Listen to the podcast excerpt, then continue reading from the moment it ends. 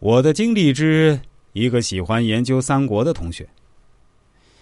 当今社会来看，大有重理轻文的趋势，理科生貌似要比文科生更吃香，文科生好像看上去没有那么大的优势，理科生学的更有实际意义。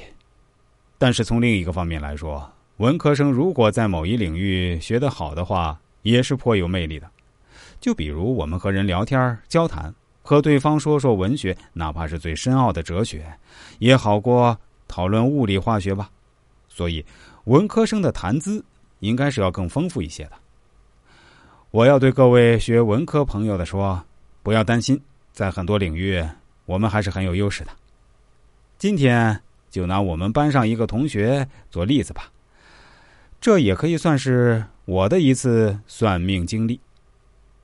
我在读初中时，班上有个其貌不扬的小伙子，学习一般，长得也很普通，家庭条件也一般。我们就叫他小蔡吧。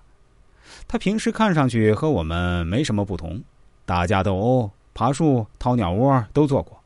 但是，他有一个特点，就是喜欢历史。但是很奇怪，他的历史成绩也很一般。他痴迷看连环画和小说，尤其爱看《三国演义》。不管是《三国演义》还是《三国志》，他都研究的很透彻。只要是跟三国有关的书籍，他都能想方设法弄到。他最喜欢给我们讲解三国，我也经常和他讨论，有时候还会争得脸红脖子粗。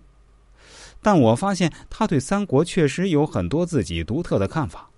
另外，我不得不服，虽然我也喜欢三国，但是没有他那样全面。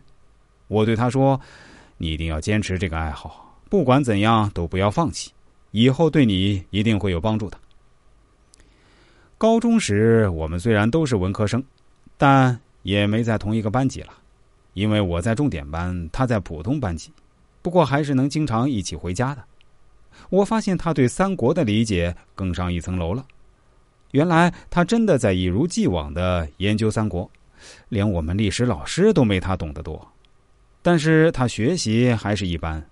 高考时只考上一个普通的二本，大二时他学会了上网，就经常在各种论坛、博客、贴吧里活跃，每天写他对三国的理解和独特看法，文章的点击率经常上万，还有很多十万加的，渐渐积累起了一定的知名度，也吸引了一大批忠实的粉丝。